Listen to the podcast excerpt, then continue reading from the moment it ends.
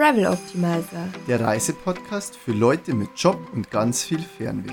Die Welt ist zu schön, um zu Hause zu bleiben. Deshalb dreht sich hier alles ums Reisen und Abenteuer erleben.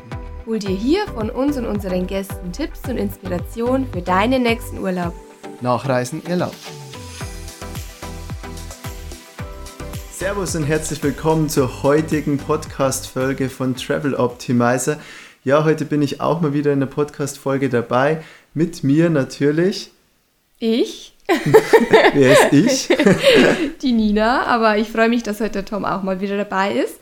Und wir erzählen euch heute über unseren Städtetrip im Oktober nach Barcelona. Genau, wir waren dort drei Tage, sind ein bisschen so den Winter in Deutschland entflohen. In Barcelona hat es im Oktober jetzt zumindest bei uns noch so 23 Grad am Tag gehabt, abends dann eher so 15 bis 16 Grad. Hört sich erstmal nicht so viel an, aber in Deutschland war es wesentlich schlechter, ja. Ich liebe es ja, im Herbst nochmal einen Städtetrip einzubauen.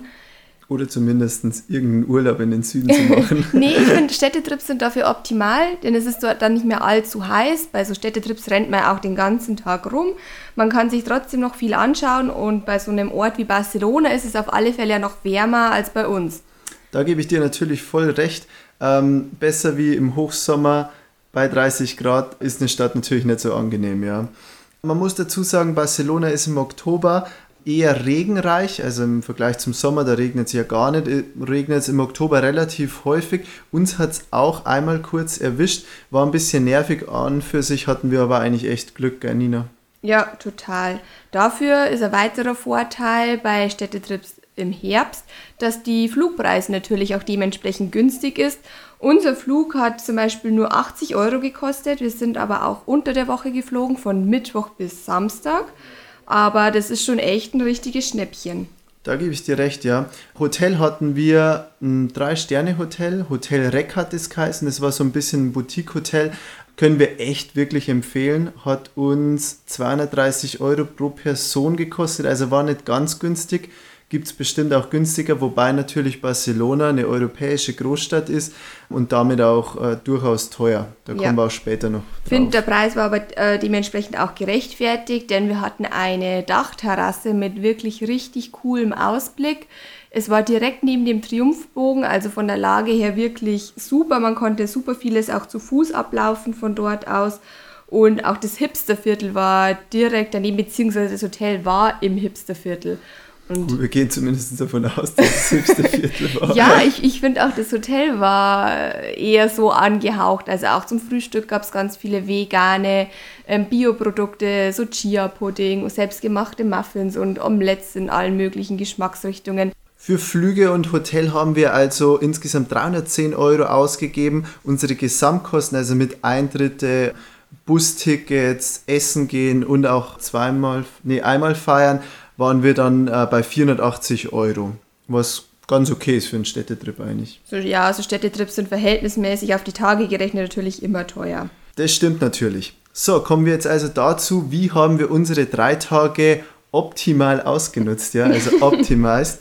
Da ist natürlich gleich die erste Frage, wie kommt man denn vom Flughafen in die Stadt? Ähm, es gibt eine Metro in die Stadt rein, aber noch bequemer ist es eigentlich, mit dem sogenannten Aerobus zu fahren. Da kostet eine Fahrt von Flughafen zum Plaza de Catalunya, das ist der Hauptplatz in Barcelona, 5,60 Euro. Das ist eigentlich auch ganz in Ordnung. Wir wissen jetzt nicht, wie viel die Metro kostet. Die soll ein bisschen billiger sein, dauert aber dadurch auch länger.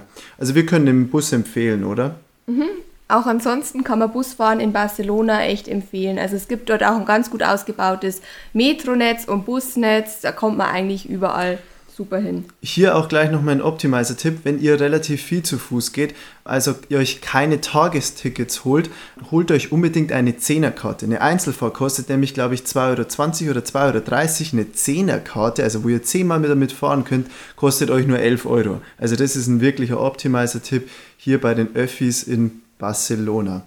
Am ersten Tag sind wir aber gar nicht mit den Öffentlichen gefahren, sondern haben uns ein Fahrrad ausgeliehen für 15 Euro für den kompletten Tag und haben eine kleine Gaudi-Tour gemacht. Barcelona ist ja bekannt für den Architekten Gaudi, ähm, der dort sehr viele spezielle Häuser gebaut hat, die ungefähr so aussehen wie bei uns die 100 Wasserhäuser. Die drei bekanntesten sind da das Casa Batlo, Casa Mila und Casa Vicenz. Vicenz. Ja, Die kosten allerdings alle drei zwischen 20 und 25 Euro Eintritt. Wer sich das von innen anschauen möchte, da empfiehlt es sich auf alle Fälle, die Tickets im Vorfeld zu kaufen. Wir haben das nicht gemacht weil wir uns die Zeit einfach sparen wollten und ich war dort auch schon mal mit der Schule drin. Ich fand es damals sehr, sehr cool, vor allem weil der Audioguide auch erklärt, was sich Gaudi bei welchen Elementen dabei gedacht hat. Tom wollte es aber jetzt sowieso nicht unbedingt sehen. Nee, mir war dann 25 Euro für ein Haus doch zu teuer. Hm. Wobei, ja, so wäre es eigentlich immer. Aber wie gesagt, wir haben es uns gespart. Wenn ihr aber rein wollt, Tickets, das ist ein allgemeiner Optimizer-Tipp für jeden Städtetrip und speziell für Barcelona kauft euch die Tickets im Vorfeld. Ja. Ansonsten steht ihr wirklich eineinhalb Stunden, zwei Stunden an und auch für das nächste, was wir an dem Tag gemacht haben, also nach den ganzen Casas mit dem Rad, waren wir in der Sagrada Familia. Und da haben wir eben auch die Tickets im Vorfeld gekauft um einfach nicht ewig anstehen zu müssen. Wer sich auch Tickets im Vorfeld kaufen möchte, der findet auf unserer Webseite einen Link, wo man sich die kaufen kann. Sagrada Familia, Nina, wie hat es dir gefallen? Das ist einfach nur wow. Also wie gesagt, ich war ja schon mal in Barcelona vor ein paar Jahren mit der Schule, damals noch, aber, aber die Sagrada Familia ist und bleibt mein Highlight. Okay, also ich muss, muss auch sagen, die, also für eine Kirche ist schon extrem faszinierend. Wir waren ja auch schon in Rom, in Peters Dom, der ist wirklich auch sehr spektakulär, aber die Kirche, die hat schon nochmal auch was Spezielles, was sich Gaudi da ausgedacht hat, ja. Sie ist einfach unglaublich modern, also eine der modernsten Kirchen, die ich überhaupt kenne. Man muss ja auch dazu sagen, die Sagrada Familia ist ja auch immer noch nicht fertiggestellt. Da das baut stimmt, man ja, ja seit, äh, jetzt muss ich rechnen, über 80 Jahren dran. Ich glaube sogar eher 100, oder? Nee, nach 100 Jahren wollen sie es fertigstellen. Also zweite, ja, 100 Jahre nach Gaudis Tod. Nee, 100 Jahre nach dem Bau, oder? Ich glaube nicht. Aber also, wir haben jetzt kurz den Podcast unterbrochen, um uns da nochmal schlau zu machen. Und ähm, Nina, wer hatte recht? Mm, soll ich es wirklich sagen? Thomas hatte recht, ich hatte Unrecht. Genau, also es ist so, Gaudi ist 1926 gestorben und sie wollen es 100 Jahre nach seinem Todestag ähm, beendet haben, also dann 2026 und begonnen ist der Bau ähm, 1882. Also man braucht dann, wenn sie es wirklich 2026 schaffen, über 140 Jahre, bis diese gerade Familie fertiggestellt ist. Ja. Mittlerweile bauen wirklich Architekten aus der ganzen Welt an der Sagrada Familia, aber nach, immer noch nach dem Modell von Gaudi, der wirklich verrückte Ideen hatte. Also zum Beispiel gibt es auch zwölf Türme, es gibt zwei verschiedene riesige Seiteneingänge. Der eine soll die Geburt Jesu, der andere den Tod Jesu darstellen. Und man hört es dann auch immer im Audioguide, welche Elemente für was stehen. Und das ist schon echt faszinierend. Stimmt, da auch ein Optimizer-Tipp. Nehmt euch mindestens einen Audioguide, sonst geht ihr halt doch in die Kirche rein und versteht gar nicht so richtig die Details, was sich, was sich dahinter verbirgt. So, jetzt aber genügend geredet über die Sagrada Familia. Also Sagrada Familia wirklich ein Must-Do, sollte jeder machen. Tickets am besten im Vorfeld kaufen und Audioguide auch. Wir sind nach der Sagrada Familia dann noch ähm, zum Museo Nacional de Arte Catalunya äh, gefahren, also das Nationalmuseum für Kunst. Das ist äh, architektonisch auch ein ganz cooles Museum, ist auf so einem Berg drauf, dem Hausberg, dem Montjuic oder wie er heißt. Sorry für die Aussprache. Da, das sollte sich auch mal jeder angeguckt haben, ein bisschen schlendern. Wir waren jetzt nicht drinnen, sondern haben dann einfach das Bauwerk ein bisschen genossen, die Aussicht. Das war auch schon der erste Tag. Äh, wir sind dann nach Hause geradelt und haben noch gut Abend gegessen. Und zwar haben wir uns eine Paella gegönnt, einfach in, in Hafennähe. Da gibt es mehrere Restaurants, die bieten alle eine ganz gute Ja, aber Paella das war ein an. spezielles Restaurant. Auch wer geht da immer hin? Gleich nochmal. Pep Guardiola. Ja, genau. also dort muss es gut also sein, haben wir uns gedacht. Irgend, irgend so ein Trainer im Fußball namens Pep Guardiola geht da auch ganz gerne hin, wenn er in Barcelona ist. Ja. Unser zweiter Tag war, ähm, wir haben die Stadt zu Fuß erkundet. Ja, wir waren als erstes in Mega, dem schönen Park, direkt neben dem Triumphbogen, dem Parque de la Ciutatella. Ja, fast. Danach im gotischen Viertel, da kann man einfach mal ein bisschen durchschlendern. Da ist dann auch die Kathedrale von Barcelona. Die kann man sich auch von innen anschauen. Sehr schöner gotischer Stil. Ja, kostet übrigens nichts. Genau, man kann zwar hochgehen und dort auch nochmal die Aussicht über die Stadt genießen, aber wir hatten ja eh schon die tolle Aussicht von der Dachterrasse vom Hotel, also haben wir uns das gespart.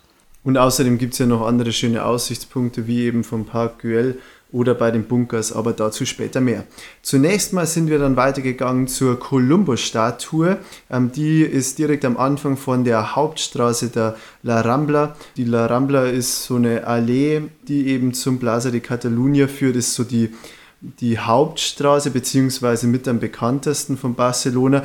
Aber wir beide müssen ganz ehrlich sagen, uns hat jetzt die Straße an sich nicht so beeindruckt. Also da waren viele so Essensläden an der Seite oder irgend so ein anderes Zeug und halt ganz viele so Bächen, Becherspieler und so, die einen dann abziehen. Was noch eine Empfehlung ist, ist der Plaza Reya, direkt am Anfang der La Rambla, geht es da rechts in den, in den ähm, Platz quasi rein. Und auch noch der Mercat de la Boqueria, ähm, das ist so ein immer noch einheimischer Markt, wo jeder so Fisch und Fruteria, also ähm, Früchte verkauft und auch so, so Shakes und so. Das ist ganz cool, ja. Dann sind wir weitergelaufen zum Hafen. Der wurde vor ein paar Jahren komplett neu gemacht. Also es sieht echt richtig cool aus. Man kann auch über eine ganz lange Brücke laufen. Dann gibt es dort auch nochmal so ein Einkaufszentrum. Kann man machen, muss man aber nicht. Wir sind dann noch weitergelaufen, wieder zu Fuß zum Strand und haben uns dort ein Café gesucht. Im Oktober kann man jetzt natürlich nicht mehr baden, aber es sind noch einige Surfer unterwegs, die man beobachten kann. Und es ist ja auch so schön, einfach im Strand entlang zu laufen. Und da ja, müssen ja. wir euch noch von einem ganz krassen Erlebnis erzählen. Man sagt ja eigentlich immer, dass man in Barcelona aufpassen soll vor Taschendieben, wie eigentlich in jeder anderen ja, europäischen genau. Hauptstadt. In jeder Hauptstadt ja. sagt man, pass auf dein Zeug auf, aber also so krass wie Barcelona, nee. glaube ich, hatten wir jetzt noch keine Stadt in Erinnerung. In Rom soll es ja auch ganz schlimm sein. Uns ist jetzt aber wesentlich mehr in Barcelona aufgefallen. Wir wurden sogar Zeuge von Taschendiebstahl. Da hat halt einer eine Tasche einfach am Strand liegen lassen und ist irgendwie ins Wasser gegangen oder so. Man konnte gar nicht so schnell gucken, da war irgendein Taschendieb da, hat ja. sich die Tasche geschnappt und ist einfach weggelaufen. Der vorher halt noch neben uns auf der Promenade ja, das saß. Stimmt, ja. Also das war gesagt, sicher nicht der Besitzer der Tasche. der, könnte, der, der sieht irgendwie aus wie ein Taschendieb und dann war er tatsächlich ein Taschendieb. Das war ein krasses Erlebnis. Wir also, sind dann ja. nach Hause gegangen vom Strand und haben einfach noch ein bisschen Siesta gemacht auf unserer Dachterrasse. Mhm. Und abends sind wir nicht in eine Tupperbar, sondern eine japanische Tupperbar sozusagen zum Sushi essen. Toms Freund ist, wohnt nämlich in Barcelona und hat uns das empfohlen, All-You-Can-Eat-Sushi für, ich glaube, 15 Euro pro Person. Ja, wir konnten es erst gar nicht glauben, gekostet, ja. dass es so günstig war, aber es war wirklich richtig, richtig lecker. Also man konnte à la carte bestellen, es war kein Running-Sushi und es war richtig lecker. Aber war ein All-You-Can-Eat-Sushi. Ja. Sieht auch, man muss ganz ehrlich sagen, sieht von außen erstmal scheiße aus. Von drinnen sieht es auch nicht ganz so mega geil aus, aber das Sushi war echt gut. Wir packen es auch wieder auf die Website. Am dritten Tag haben wir dann in der Früh gleich den Park Güell besucht. Auch da haben wir wieder Tickets im Vorfeld gekauft, um nicht lange anstehen zu müssen. Können wir auch hier wieder nur empfehlen.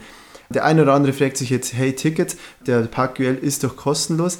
Der Park an sich ist wirklich kostenlos, aber das berühmte Monumentalviertel von Gaudi, wo dann auch die berühmte Sitzbank ist, die man kennt, und auch die zwei berühmten Häuser mit so kleinen Türmchen, die man kennt, die waren da eben auch und die kann man halt sonst nicht richtig sehen.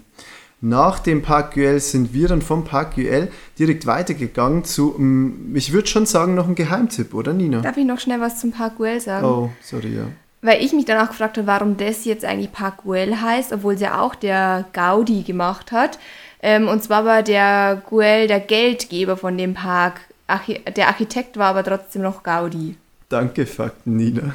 Das war jetzt noch eine sehr wichtige Information. Also wir sind aber weiter zum wirklichen Geheimtipp, würde ich sagen.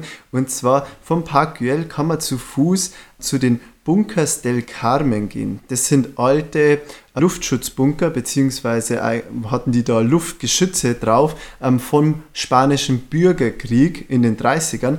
Und mittlerweile sind die mehr oder weniger verlassen und die Leute oder die, ba die Leute von Barcelona gehen dorthin, um abends ein Picknick zu machen. Wir waren jetzt am Tag dort, aber von da aus hat man echt eine mega geile Aussicht nochmal. Eine geile Aussicht hatte man auch schon vom Park aus bei diesem Aussichtspunkt bei dem Kreuz. Ich weiß jetzt den genauen Namen nicht, aber wir packen es auch nochmal auf die Website. Okay. Zum Schluss waren wir dann einfach noch im gotischen Viertel. Also Tag 3 war auch schon unser Abreisetag, muss man dazu sagen. Wir sind, glaube ich, um 18 Uhr nach Hause geflogen. Das heißt, wir konnten nicht den vollen Tag nutzen. Wir hatten dann noch ein, zwei Stunden Zeit und waren dann noch mit dem gotischen Viertel und haben dann nochmal Churros gegessen. Ja? Churros, das ist so ein ähm, fettgebackenes. Wie eine Art Krapfenteig, nur in einer anderen Form. Genau, in so einer Sternchen, langgezogenen Sternchenform. Ist auch ein Nationalessen der Spanier. Wir waren dort in einem ganz bekannten Laden, der hieß... Xureria. Xureria, genau, soll auch der beste Laden der Stadt sein. Mhm. Das war es dann auch schon von unserem dritten Tag. Wir sind dann noch mit dem Aerobus zum Flughafen geflogen und nach Hause. Kommen wir aber jetzt zu unserem Fazit. Barcelona ist eine super schöne Stadt, die sich im Frühjahr oder im Herbst für drei Tage super eignet, also übers Wochenende. Im Sommer vielleicht noch einen Tag mehr, damit man den Strand auch noch genießen kann. Aber ansonsten top. Man sollte halt nur auf seine Wertsachen aufpassen. das stimmt. So, Nina, was war denn dein Highlight unserer Dreitagesreise in Barcelona? Ja, ich habe es eigentlich eh schon gesagt, eindeutig die Sagrada Familia. Also das ist ein Muss, dass man sich die auch mal von innen ansieht und sich den Audioguide ausleiht. Ich bin sowieso ein absoluter Gaudi-Fan. also ich muss, äh, oder ich muss, ich darf der Nina auch zustimmen. Sagrada Familia hat mir tatsächlich echt am besten gefallen und mich, mir am besten fasziniert. Ähm, kommen wir nun zu unseren Optimizer-Tipps. In Barcelona gibt man kein Trinkgeld. Nehmt nicht zu viel Bargeld mit, das euch potenziell gestohlen werden kann, weil man kann wirklich alles mit Kreditkarte bezahlen. Die, die Tickets für die Eintritte am besten im Vorfeld buchen.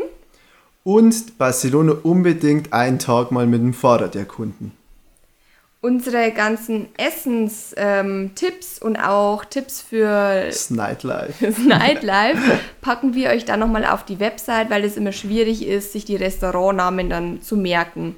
Und wir haben auch noch ein paar extra Tipps, die wir von Toms Freund bekommen haben, der in Barcelona wohnt und sich wirklich super auskennt. Also ein paar echte Insider-Tipps. Das war es ansonsten von unserer Seite zu Barcelona. Wir hoffen, euch hat es, wir hoffen, euch hat es gefallen und wir freuen uns natürlich, wenn ihr uns eine Bewertung und einen. 5-Sterne-Bewertung. oder auch einen Kommentar da lasst. Ciao.